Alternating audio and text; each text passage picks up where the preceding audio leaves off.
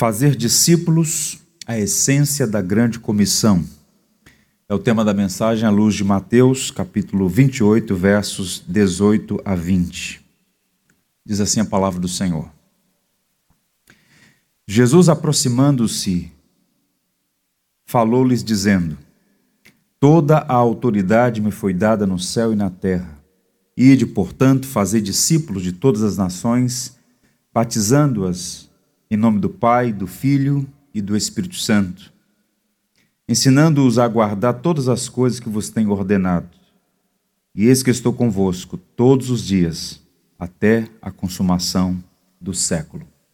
O Senhor nos abençoe.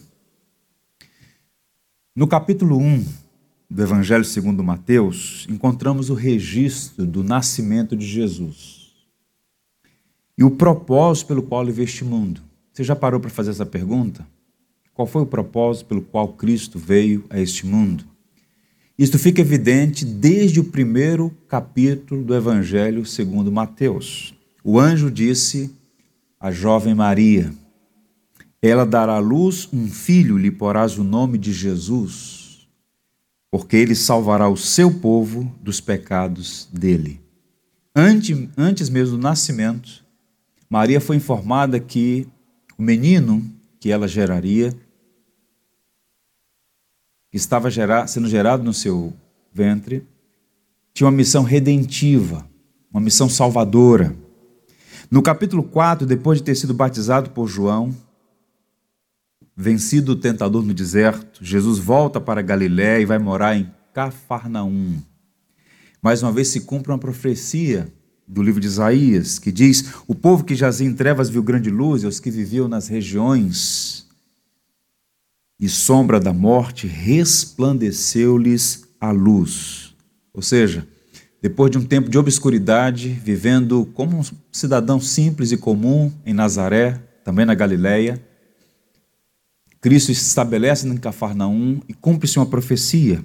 Naquela região do mundo, a luz resplandeceu. Depois de uma longa jornada, os discípulos reconhecem que Jesus não é apenas um notável mestre. Havia muitos rabis, judeus experimentados na lei, capazes de ensinar coisas importantes. Mas os sinais e as maravilhas que ele operou indicavam, primeiro, a singularidade da sua identidade e a sua missão redentora, tal como o anjo disse a Maria no capítulo 1. Os discípulos testemunharam o poder de Jesus sobre a natureza. Eles ficaram impressionados e perguntaram a si mesmos: quem é esse que até o vento e o mar lhe obedecem? Eles testemunharam a autoridade de Jesus sobre todo tipo de enfermidade, inclusive sobre a lepra, a época considerada doença incurável.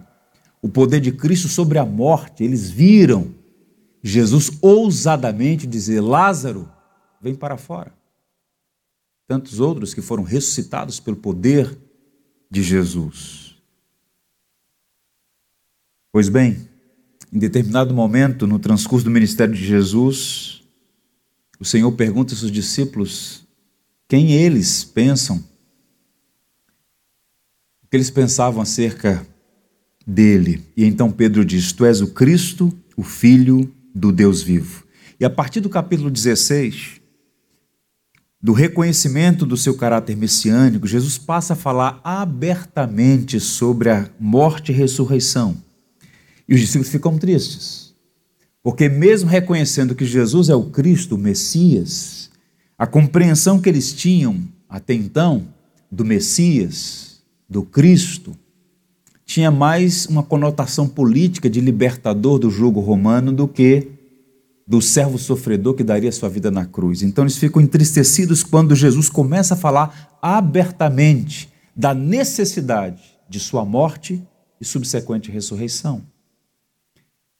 Pois bem, o mestre continua ensinando as multidões e os seus discípulos em particular sobre o reino de Deus Passados três anos, eles estavam em uma aldeia, uma cidade muito pequena, próxima de Jerusalém. Jesus costumava ir àquela cidade, tinha amigos ali. Ele estava em Betânia. E na casa de Simão leproso, uma mulher derrama sobre a cabeça de Jesus um precioso bálsamo, caríssimo. E naquele evento, narrado por Mateus, Jesus diz que ele estava sendo ungido para morrer. E ele vai para Jerusalém, naquele mesmo dia, era uma quinta-feira, véspera da sua morte. E ele vai para ali, celebra a Páscoa com seus discípulos. No dia seguinte, às nove da manhã, ele foi crucificado, morto e sepultado. No exato momento de sua morte, interessante notar, o véu do templo foi rasgado de cima a baixo. Sua morte na cruz, seu sangue vertido, abriu o que nós chamamos de um novo e vivo caminho para Deus.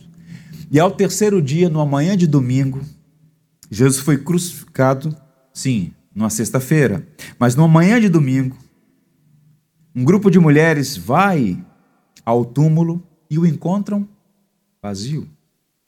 Um anjo informa que Jesus havia ressuscitado.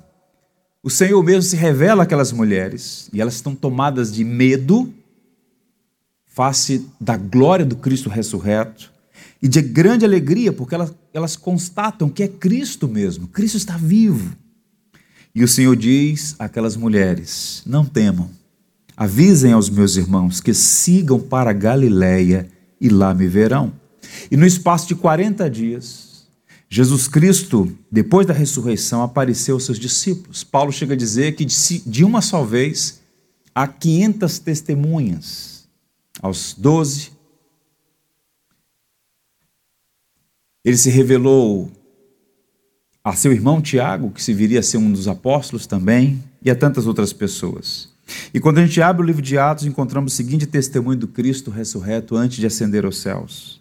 A este também, depois de ter padecido, se apresentou vivo com muitas provas incontestáveis, diz Lucas, aparecendo-lhes durante 40 dias e falando das coisas concernentes ao reino de Deus.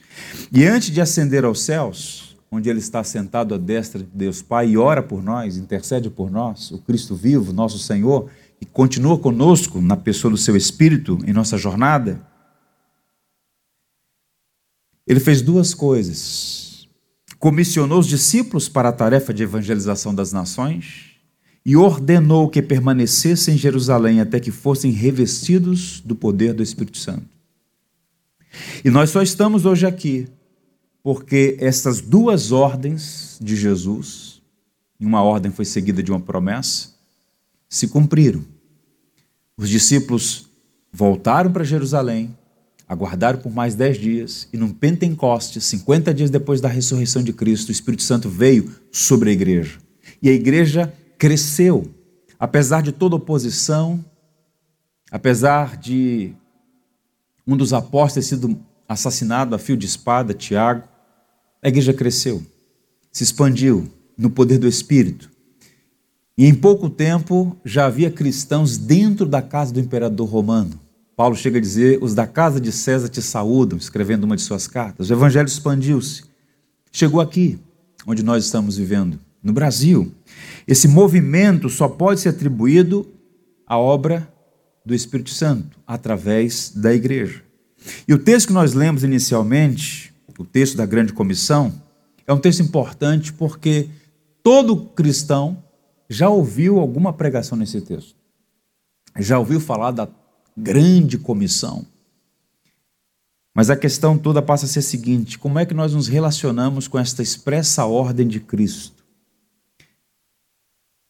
Um missionário escocês chamado David Livingstone nasceu numa área rural da Escócia, numa família modesta, cresceu ouvindo falar da obra de Deus, seu coração foi transformado pelo Evangelho. Fazia intervalos entre o trabalho e os estudos, tornou-se um médico. E quando todos imaginavam que ele ficaria na Escócia, numa zona de conforto tranquila, ele então se dedica à pregação do evangelho na África Oriental. E as pessoas perguntavam: mas por quê? Já há pessoas lá fazendo isso. Há necessidades aqui. Ele então deu uma resposta interessante. Deus tinha um único filho e fez dele um missionário. Deus está em missão, Deus é missionário, a fé cristã é missionária, estamos em missão. Fazer discípulos é uma expressa ordem de Jesus ao seu povo. Quando o maior pregador batista, Charles Spurgeon, que se estivesse vivo ontem teria completado 187 anos, quando ele pregou sobre esse texto à sua congregação, ele disse com lágrimas nos olhos: todo cristão é um missionário ou é um impostor.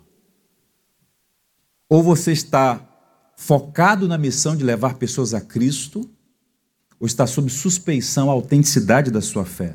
Porque o que Cristo disse àquele grupo de homens se estende a todos aqueles que confessam que Ele é Senhor. Portanto, fazer discípulos não é uma opção, é a parte essencial da grande comissão. E sob a autoridade do Cristo ressurreto, somos encorajados a cumprir a missão de proclamar o Evangelho. Fazemos isso indo ao encontro das pessoas, não simplesmente esperando que elas venham. Movidos por compaixão e graça, mobilizados pelo próprio Espírito, que é quem, de fato, desperta a igreja para essa tarefa, devemos buscar alcançar as pessoas com o Evangelho, batizando-as em nome do Deus Trino, ensinando-as a guardar todas as coisas que Cristo ensinou e que foram registradas no precioso documento que nós chamamos de Novo Testamento, na Bíblia como um todo. Boa parte dos evangélicos, infelizmente, perdeu de vista o senso de missão e transferiu a responsabilidade para os pastores, para os missionários profissionais, aqueles que vivem integralmente nessa obra e sustentados pela igreja, o que faz parte. Nossa igreja nasceu como fruto da obra missionária e ela continua sustentando missionários em várias partes do mundo.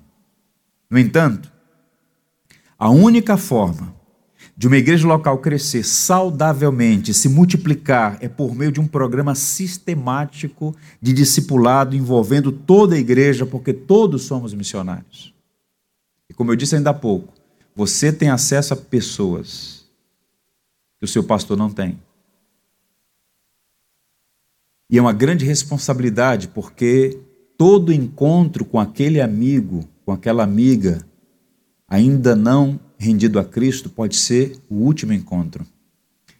E Deus quer fazer de nós instrumentos para levar a mensagem a essas pessoas. Não é fácil. Temos fraquezas, temos limitações. No entanto, aqueles homens chamados por Jesus, veja o histórico deles. Cristo chamou os que não são para confundir os que são. Nós somos vasos de barro, o tesouro é o evangelho dentro de nós, é o Espírito quem dá concreção a essa obra. Portanto, eu diria que o mandato missionário da igreja é essencialmente fazer discípulo de todas as nações. Agora, observe um texto. Eu acho adequado chamar de grande comissão, por duas razões. Porque, de fato, é uma obra grande grandiosa em todos os sentidos. E porque Cristo fez esse comissionamento antes de sua ascensão aos céus, uma grande comissão. E nessa passagem faz uma série de recomendações e um bom observador vai verificar que fazer discípulos é sim a essência da grande comissão, a tarefa primordial da igreja é o discipulado, ganhar pessoas para Cristo e conduzi-las à maturidade. Uma definição de discípulo muito bem feita pelo professor e pastor Warren Wisber é a seguinte: um discípulo é alguém que crê em Jesus Cristo, expressa essa fé ao ser batizado e permanece em comunhão com os irmãos, a fim de aprender as verdades da fé e então ser capaz de ir e ensinar a outros. Esse é o padrão da igreja no Novo Testamento. O termo discípulo era o um nome comum para os primeiros cristãos. E nós somos discípulos, cristãos. E, em particular nesse tempo, temporariamente batistas. Mas a nossa maior glória é ser discípulos de Cristo. Tudo isso por graça. Esse texto ele tem naturalmente um esboço. Eu não vou pregar todo o texto, mas o esboço, eu diria, tem quatro elementos básicos aí: uma declaração, um mandamento, uma orientação e uma promessa. Qual é a declaração? Cristo começa dizendo o seguinte: Toda autoridade me foi dada no céu e na terra. Antes de comissioná-los, Cristo traz à memória daqueles homens que ele, o Cristo ressurreto, tem toda a autoridade. Em todo o evangelho segundo Mateus e nos outros evangelhos, fica evidente que ele tem autoridade no ensino, para curar, para expelir demônios, para perdoar pecados, porque Cristo é Deus, é plenamente divino e plenamente humano. E agora o Cristo ressurreto diz: toda autoridade me foi dada no céu e na terra. É com base na autoridade que Cristo tem como Rei de todo o universo que a igreja marcha no cumprimento da missão. E qual é o coração da missão? Fazei discípulos de todas as nações. O único verbo que está no imperativo: fazer discípulos. E qual a orientação que ele dá? Indo, batizando, ensinando a guardar todas as coisas que vos tenho ordenado. Ou seja, nós fazemos discípulos e no processo de fazer discípulos, a gente precisa ir ao encontro das pessoas, batizá-las, ensiná-las. Repito, o único verbo no imperativo aqui é o verbo fazer discípulos. Demais estão no presente contínuo, no que a gente chama de gerúndio, indo, batizando, ensinando, denota a ideia de processo. Uma tradução livre dessa passagem poderia ser: enquanto estiverem indo, façam discípulos de todas as nações.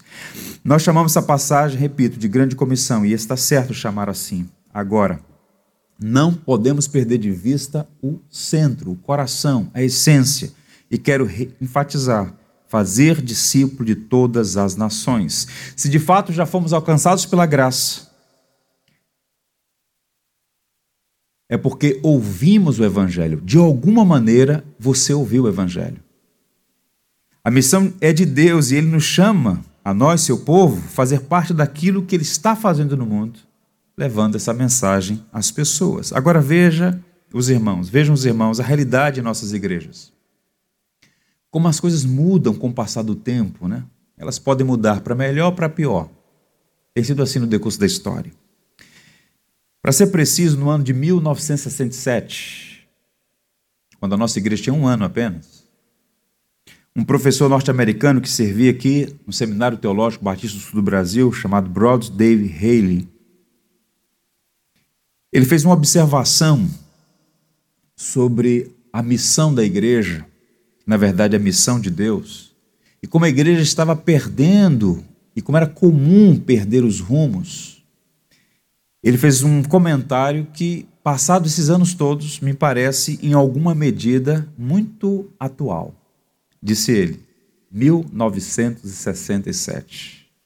A igreja nasceu como um fato na Palestina Veio para a Grécia e tornou-se uma ideia, foi para Roma, tornou-se uma instituição, foi para os Estados Unidos, tornou-se um empreendimento, veio para o Brasil e tornou-se um evento. Aquilo que ainda há pouco foi exibido no vídeo, algumas coisas que têm o seu valor e que são importantes, mas que não são essenciais. A igreja no Brasil tem experimentado um excelente crescimento numérico. Eu tenho contato com vários missionários que trabalham em áreas pós-cristãs, secularizadas, como a Europa, outras anticristãs, em regiões do Oriente Médio, por exemplo, em que trabalham muito tempo até terem alegria de ver o primeiro fruto, como a dona Irã Judson, o nosso missionário na Birmânia, que trabalhou 13 anos com a sua esposa para ver o primeiro convertido. 13 anos. Mas Deus o honrou. Ao final daqueles 37 anos de ministério, ele batizou 7 mil pessoas.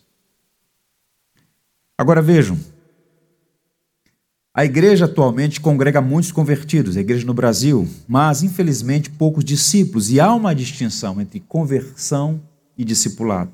Sutil, mas existe. Há muita gente que nasceu de novo, que foi alcançada pela graça, mas que por algumas razões não demonstram crescimento, não ganham estatura, estão pouco preocupadas, pouco engajadas na agenda de Deus. E a missão de Deus para nós, irmãos, na nossa vida tão curta, tão breve, tão incerta, a neblina que é a nossa vida, é ser instrumentos para glorificar a Deus, edificar a sua igreja. Falta o necessário discipulado. Qual a diferença entre um convertido e um discípulo? A conversão é o primeiro passo.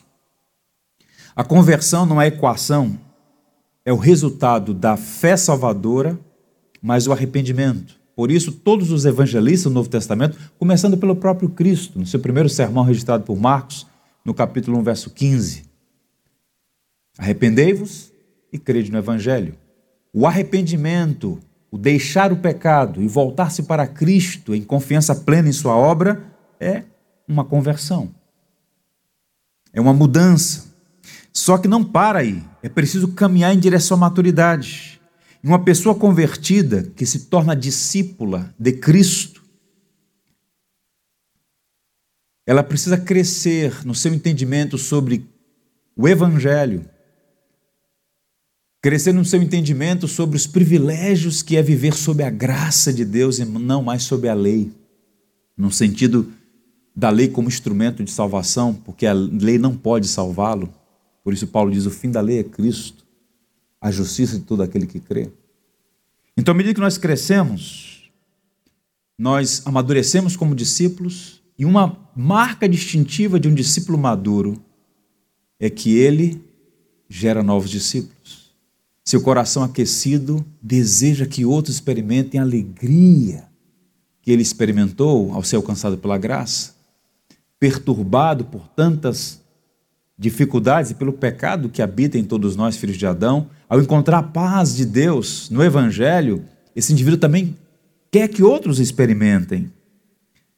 Ser um discípulo significa ser mais do que um convertido ou membro da igreja. Um discípulo apega-se ao seu mestre, identifica-se com ele, aprende e vive com ele. E quando abrimos as páginas do Novo Testamento, o que encontramos? É Cristo em missão, Cristo em atividade, movido de compaixão, de amor, de bondade, alcançando pessoas, transformando as suas vidas. A palavra discípulo aparece 264 vezes no Novo Testamento. Significa basicamente aprendiz, um estudante, alguém que está aprendendo com o outro. E nós precisamos, assim como um dia alguém nos alcançou com a mensagem do Evangelho, também alcançar outras pessoas. E o maior discípulo, perdão, e o maior desafio do nosso tempo é fazer discípulos e não apenas convertidos. Um professor que algumas décadas atrás publicou uma obra interessantíssima pela antiga Juerp, disse assim: na maioria das igrejas, os convertidos são simplesmente adicionados ao rol de membros e abandonados a cuidarem espiritualmente de si mesmos. É doloroso afirmar, mas o fato é que existem muitos órfãos e poucos pais espirituais em nossas igrejas. E a partir daqui é necessário fazer uma pergunta. Se fazer discípulos é uma arte perdida que precisa ser recuperada, o que, é que podemos fazer? Para que no futuro tenhamos a alegria de olhar para trás e ver pessoas que nós evangelizamos, que nós caminhamos com elas, que nós discipulamos, que fomos bênção para elas sendo discipuladores. À luz da passagem que nós lemos, para ser prático, eu queria dar aos irmãos duas diretrizes. A primeira delas é a seguinte: é simples, embora não seja fácil. Obedecendo o chamado de Jesus para fazer discípulos. Ouça, você recebeu uma ordem, a ordem da pessoa mais amorosa do mundo. Fazei discípulo de todas as nações. Vocês devem ir ao encontro delas batizá-las, ensiná-las. O trabalho de testemunhar o evangelho e fazer discípulos não ficou limitado aos apóstolos. Em alguns momentos da história da igreja, houve essa leitura equivocada de que essa grande comissão estava restrita àquele período da história e que agora Deus mesmo, pelos mais variados meios, daria conta de salvar as pessoas. Não. O evangelho ele é levado proclamado por aqueles que foram alcançados pela maravilhosa graça. E a história está aí para testemunhar. Um grande historiador chamado Philip Schaff diz assim: ouçam, não havia sociedades missionárias, nem instituições missionárias, nenhum esforço organizado nos três primeiros séculos. E em 300 anos, A população toda do Império Romano, que representava o mundo civilizado, foi nominalmente cristianizada. Isto é, ouviu falar do Evangelho. Cada congregação foi uma sociedade missionária. E cada cristão, um missionário inflamado pelo amor de Cristo para alcançar o seu amigo. Agora vejam a parte interessante dessa citação. Como isso tem a ver comigo, com você. Cada cristão contou a seu próximo. O trabalhador ao seu companheiro de trabalho. O servo ao seu amigo que também servia com ele. A história da sua conversão, como um marinheiro conta a história do resgate de um naufrágio. Então não é ser um habilidoso pregador, é compartilhar com o outro. Eu também sei o que você está passando. Eu tinha sérios problemas para dormir, uma angústia no meu peito, nada trazia satisfação à minha alma, até que eu encontrei Cristo. Ou melhor, até que Ele me encontrou. É dar testemunho do que Deus está fazendo em sua vida. E observem, a fé salvadora é produzida à medida que falamos. A fé vem pelo ouvir e ouvir a palavra de Cristo. A fé não é uma coisa que o homem produz. A salvação é monergística, é uma obra de Deus. Embora Deus use meios para que esta fé seja produzida no coração. O arrependimento, em alguma medida, também é um dom de Deus. Paulo fala sobre essa sua experiência na cidade de Éfeso. Portanto, fazer discípulos não é papel da igreja institucional apenas. A igreja tem essa missão. Mas a igreja não é um endereço, a igreja não é um prédio, a igreja é gente. E na compreensão batista de ser igreja, uma igreja é uma membresia regenerada, gente pactuada em missão, em compromisso com Cristo e uns com os outros. É importante continuar dando apoio às instituições para-eclesiásticas, às agências missionárias, aos conselhos, às juntas, aos seminários, às missões, às comissões. No entanto, perceba, a comissão foi dada à igreja. Somos nós que temos essa missão. Nós não podemos terceirizar o serviço, transferir a responsabilidade. É um dever intransferível e, ao mesmo tempo, uma sublime um sublime privilégio ser um arauto da graça, alguém que está levando a mensagem de Jesus a outras pessoas. O desafio, portanto, de fazer discípulos é nosso, meus irmãos. Nós temos poucos estudos e é sempre delicado falar de números, mas eu vou apresentar aos irmãos aqui um estudo que é relativamente antigo, mas aponta o seguinte: apenas 5% dos cristãos atualmente levaram uma pessoa a Cristo, ganharam uma pessoa para Cristo. Uma pergunta que você deve fazer a si mesmo. Ao longo de sua jornada como cristão, como cristã, você tem alguém, você conhece alguém que conheceu a Cristo. Porque Deus o usou para falar do Evangelho. Você tem orado por pessoas? Qual é a sua lista de prioridades? Qual é a sua agenda neste curto espaço de tempo na terra dos viventes? Sigamos o exemplo de André. O apóstolo mais conhecido depois de Paulo é Pedro. Mas como é que Pedro, Simão Barjonas, conheceu a Cristo? Por causa de André, irmão dele. Quando André ouviu falar de Jesus, quando André viu a Cristo, André não teve dúvidas, ele é o Messias. E então, inflamado por saber quem é Jesus, ele então corre, porque ele quer compartilhar essa alegria com outras pessoas. E o que é que ele faz? João nos conta no capítulo 1 do seu evangelho. era André, o irmão de Simão Pedro, um dos dois que tinham ouvido o testemunho de João e seguido a Jesus. Ele achou primeiro o seu próprio irmão Simão, a quem disse: Achamos o Messias, e o levou a Jesus. Já pensou se isso pudesse ser dito a seu respeito? Eu achei a verdadeira paz e levar seus amigos, seus familiares ao conhecimento de Cristo.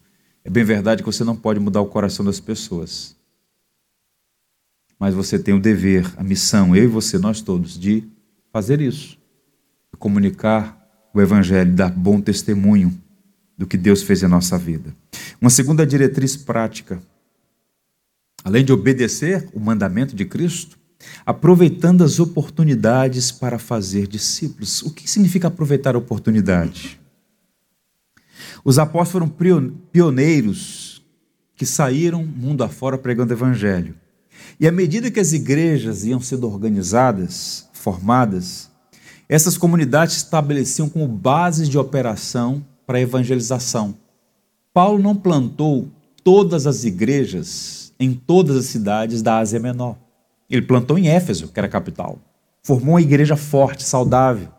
E essa igreja, formada de discípulos, evangelizava. Paulo ia para cidades estratégicas, formava uma igreja e a igreja evangelizava. Os membros da igreja eram os missionários. Cada cristão, um missionário. Uma das maneiras mais eficazes no nosso tempo de fazer essa obra florescer, crescer, é através dos grupos pequenos, dos grupos de convivência. Relacionamentos superficiais impossibilitam o discipulado. Fazer discípulo significa aprofundar a comunhão e treinar pessoas por meio da convivência. Novos crentes aprendendo a imitar a fé com crentes mais maduros. Paulo disse isso aos Coríntios: sede meus imitadores, como eu sou de Cristo. Ou seja, Paulo ganhou aquelas pessoas para Cristo e mais amadurecido do que elas, obviamente, Paulo então tornou-se um padrão, uma referência para aquelas pessoas. A palavra imitar aí significa imitar a natureza de um tipo especial de comportamento modelado em outra pessoa, ou seja, nós levamos o evangelho aos nossos amigos, familiares, aqueles que estão do nosso círculo relacional, e pela graça de Deus, elas precisam ver em alguma medida a diferença que o Evangelho faz na nossa vida. Não é simplesmente um discurso, não é simplesmente a apresentação de uma doutrina, de um dogma, mas de um poder transformador que de fato faz a diferença em nossa vida. Fazer discípulos não é uma tarefa opcional, repito, reitero, é um imperativo. Discípulos fazem discípulos. E precisamos de servos dispostos a abençoar vidas, encontrar pessoas disponíveis para o serviço de edificação da igreja é hoje um dos grandes desafios numa cultura em que a palavra consumo tornou-se uma palavra de ordem. Os luxos de ontem são as necessidades de hoje. Nós vamos nos acomodando a certas coisas. Criamos, ainda que inconscientemente, a mentalidade de um consumidor. Então, boa parte dos membros das igrejas no Brasil, para ficar apenas no Brasil, ela é constituída de espectadores, poucos trabalhadores. Nunca me esqueço do irmão Fernando, na igreja onde eu fui criado, culto de oração, quarta-feira. Alguém tem algum pedido de oração? E o irmão Fernando, que vivia uma vida muito triste nas ruas da cidade, tinha sido alcançado pelo Evangelho, era um testemunho vivo do que Cristo pode fazer na vida de uma pessoa. Ele sempre, do jeitinho dele, se levantava e dizia: Quero lembrar os irmãos do pedido de oração de Jesus. E se uma pessoa chegasse ali desavisada, ficaria até: Ué, que pedido é esse? Mas os membros já sabiam qual era o pedido. Ele toda quarta-feira reiterava: Rogai ao Senhor da seara para que envie obreiros para a seara. A seara é grande, mas são poucos os ceifeiros. Então, nós temos grande, uma grande massa de espectadores, mas poucos trabalhadores. Jesus disse: é preciso trabalhar enquanto é dia, a noite vem, quando ninguém mais poderá trabalhar. Não desperdice a sua vida. Você pode atuar nas duas esferas concomitantemente. na esfera da criação, na esfera da redenção. Todo trabalho é sagrado. Isso é um marco na fé protestante reformada. Então, onde você estiver, trabalhando com os dons e talentos que Deus te deu, servindo ao próximo, você está glorificando a Deus. Seja o melhor profissional, honesto, íntegro, excelente no que você está fazendo. Trabalhe como quem trabalha para o Senhor, disse Paulo. Essa é a esfera da criação. Mas há uma atividade que nenhum profissional pode fazer, por melhor que seja. O Estado não pode fazer, não é missão do Estado, é da igreja e exclusivamente da igreja. Levar a mensagem redentora, a proclamação do Evangelho. E nós devemos fazer isso. Hewitt Snyder, um missiólogo, disse assim: Hoje em dia, escutamos que é difícil encontrar um número suficiente de líderes para grupos pequenos ou para assumir outras responsabilidades da igreja. Wesley selecionava um em cada dez, talvez um em cada cinco, para trabalhar em ministérios significativos em liderança. E quem eram essas pessoas? Não eram as de boa educação? Ou ricos com tempo de sobra nas mãos? porém trabalhadores com pouco ou nenhum treinamento, mas com dons espirituais e com disposição para servir. Em outras palavras, a dinâmica da obra de Deus não é feita na dinâmica da obra do homem. A própria seleção que Cristo faz dos apóstolos mostra claramente isso. Veja o perfil daqueles homens. Porque perceba, a glória não está no indivíduo, mas no que ele porta. O vaso é de barro, mas a glória é o próprio evangelho, e Deus usa os que não são para confundir os que são. Rui Barbosa dizia, com muita propriedade, que um cristão, por mais simples que seja, inflamado pelo evangelho, confunde qualquer doutor em direito porque ele fala com autoridade sobre algo que ele experimentou. E é esta chama do Evangelho que nós devemos passar adiante. Agora, se o Evangelho não mais encanta, se Cristo não é doce para você, se Cristo não é o amado de sua alma, você vai continuar com mais um entre tantos outros, especialistas em política, doutores em futebol, com tantos hobbies, com tantos assuntos, boa parte deles frívolos e inúteis, e emudecidos acerca daquilo que é mais importante. Porque aquele seu superior com quem você convive, a maior necessidade dele não é simplesmente ter uma relação mais adequada com a família que vive em crise. A maior necessidade daquela pessoa é ter o coração transformado porque os conflitos todos, os problemas todos, via de regra, começam ali no coração e só Cristo pode transformar o coração. Portanto, a gente precisa aproveitar as oportunidades e fazer esse trabalho de discipulado, discípulos fazendo discípulos. Não desperdice as oportunidades. A igreja primitiva não tinha templos. Não é errado ter uma casa de oração como essa. É uma treliça a partir da qual a videira vai crescer. Mas observe como as igrejas se reuniam nos lares, as igrejas se reuniam nas casas, as famílias abriam o coração, porque quem tem um coração aberto também abre o lar. E há lares de cristãos blindados. Isso não tem nada a ver com o cenário que nós estamos vivendo hoje. Muito antes disso, casas fechadas e o nosso maior desafio não é atravessar o Atlântico por vezes. Nosso maior desafio é atravessar o corredor do andar onde nós moramos. Ser mais amáveis, mais gentis, mais bondosos, mais pacientes com pessoas que são, tal como eu e você, filhas de Adão, difíceis. Suplantar essas dificuldades pela graça de Deus. Ontem eu recebi uma mensagem de um amigo meu, está voltando para o Brasil, ele mora nos Estados Unidos. Ele mandou uma foto de um vizinho dele que, na leitura dele, está criando muita dificuldade para ele lá, questões de natureza política.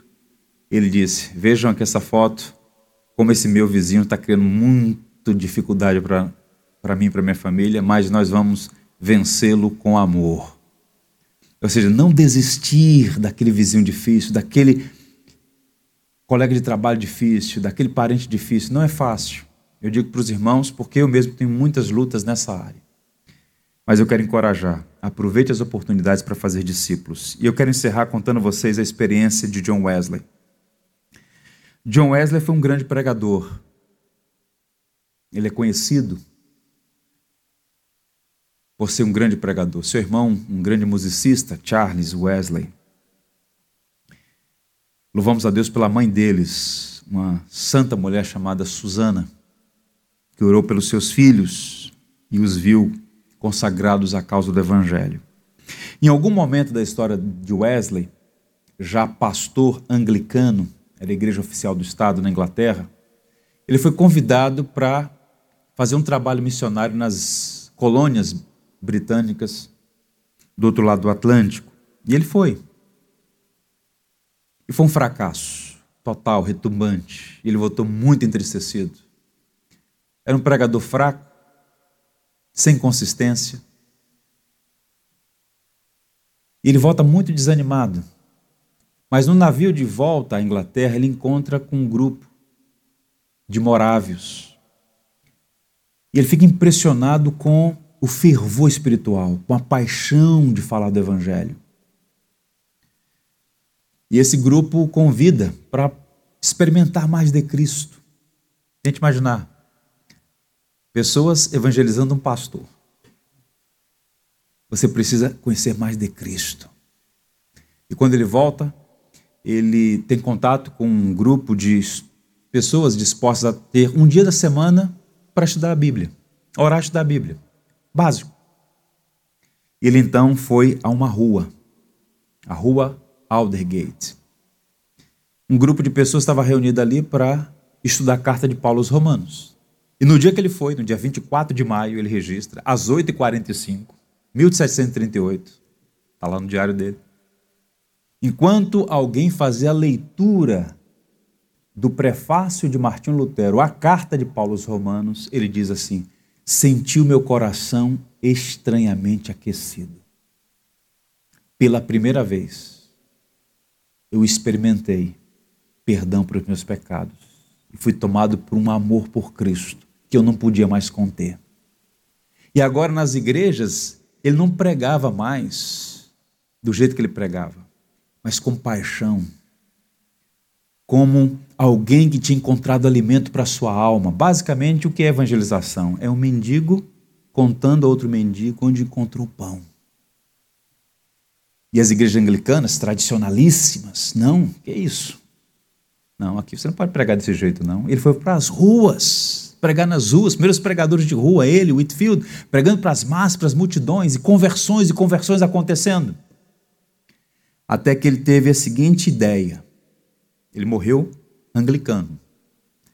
Mas ele começou grupos nos lares, os grupos metodistas, que deram origem à igreja metodista.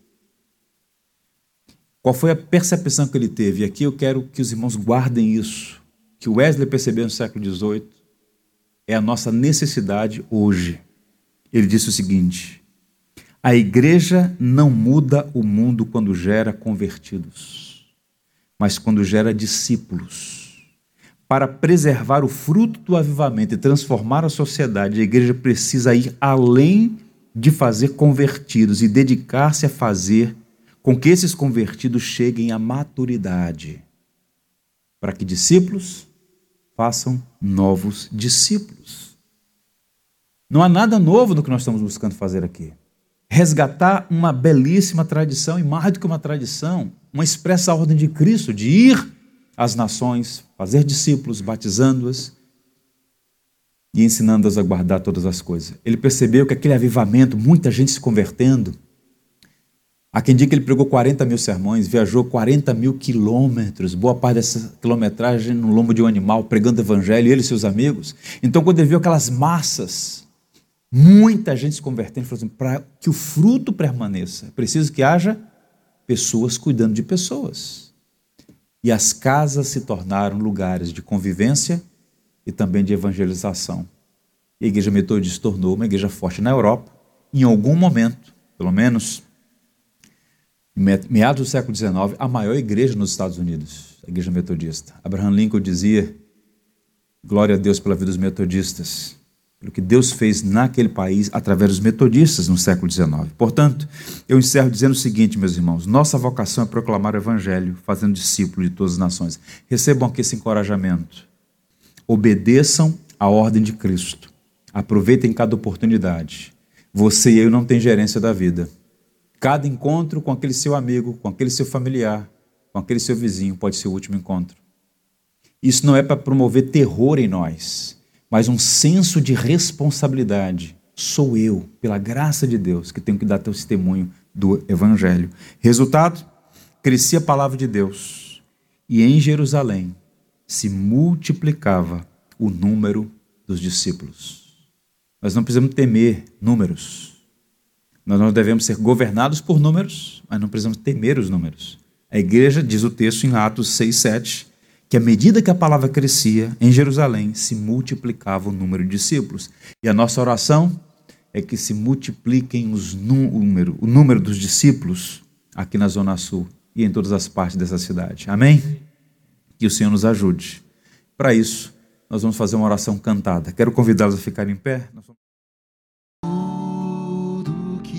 Tens feito, por tudo que vais fazer por tuas promessas e tudo que és.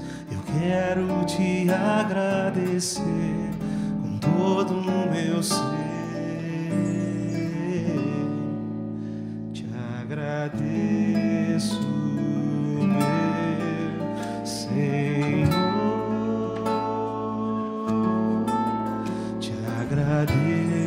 Agradeço, meu Senhor.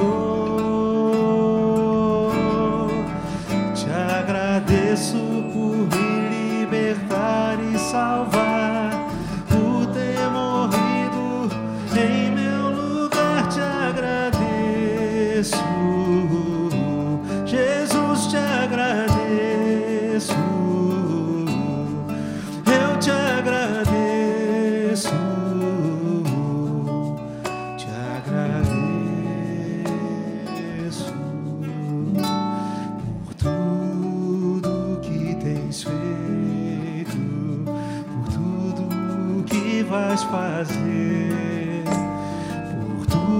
promessas e tudo que és. Eu quero te agradecer com todo o meu ser. E aí? Te agradeço,